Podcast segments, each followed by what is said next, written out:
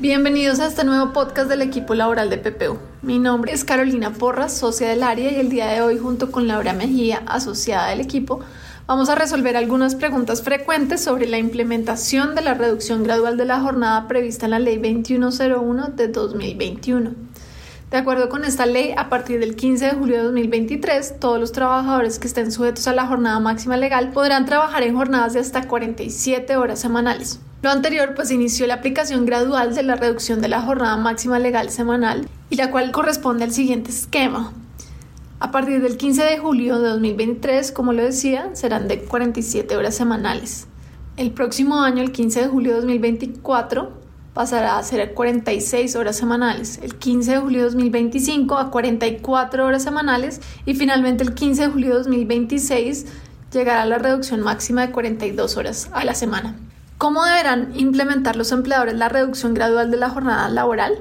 Esta implementación podrá ser notificada a los trabajadores por medio de una comunicación explicándoles el contenido de la Ley 2101, su entrada en vigor desde el 15 de julio de 2023 y cómo esta será aplicada a los horarios de la compañía, teniendo en cuenta que la Ley 2101 es una disposición legal la cual debe ser cumplida por la compañía, su implementación no deberá ser pactada con los trabajadores por medio de otros sí o cláusulas adicionales a los contratos de trabajo.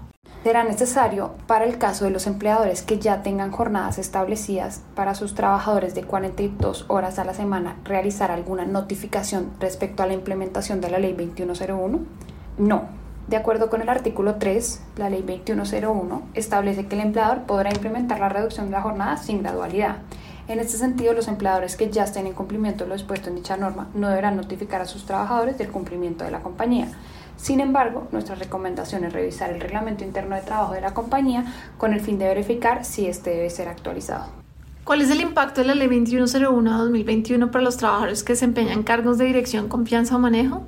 El artículo 162 del Código Sustantivo del Trabajo establece que los trabajadores que desarrollan labores de dirección, confianza y manejo están excluidos de la regulación sobre la jornada máxima legal. En este sentido, dicha ley no tiene impacto directo sobre este tipo de trabajadores. Desde el 16 de julio de 2023 el empleador tiene derecho a eliminar los dos días de la familia.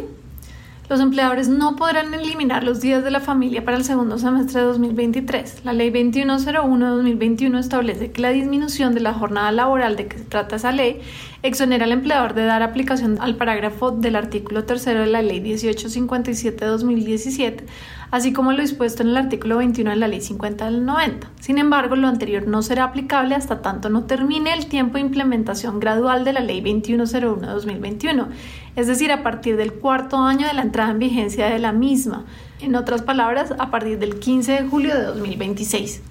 Adicionalmente, es importante tener en cuenta que el proyecto de ley que buscaba la reforma laboral radicado en el Congreso el 16 de marzo de 2023 establecía que el Día de la Familia no será eliminado con la reducción de la jornada. En este sentido, estimamos que en caso de que llegue a radicarse de nuevo un proyecto de reforma laboral en el Congreso, es previsible que éste busque mantener el Día de la Familia a pesar de la reducción gradual de la jornada.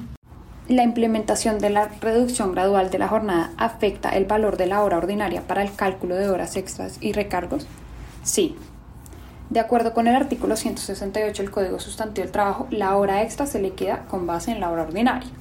En ese sentido, en virtud de la implementación gradual, el valor de cada hora correspondería al cálculo que arroje dividir el salario ordinario entre el número correspondiente a la jornada máxima legal diaria aplicable por 30 días del mes.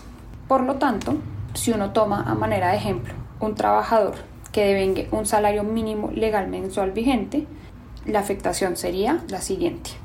Si el salario mensual es 1.160.000 pesos, mientras la jornada máxima legal sean 47 horas a la semana, es decir, 235 horas al mes, el valor de la hora son 4.933 pesos, lo que significa un porcentaje de incremento del 2,13%.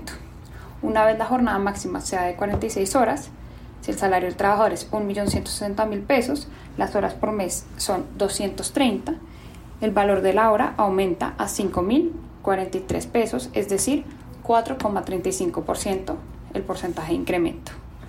Una vez la jornada sea de 45 horas a la semana, si el salario mensual es de 1.160.000 pesos, las horas por mes del trabajador serían 230, el valor de la hora sería 5.272 pesos, por lo tanto el porcentaje del incremento será del 9,08%. Finalmente, una vez la jornada llegue a 42 horas a la semana, si el salario mensual del trabajador es 1.160.000 pesos, las horas por mes serán 210 y el valor de la hora será de 5.523 pesos, lo cual implica un porcentaje de incremento del 14,8% en el valor diario de las horas de cada trabajador.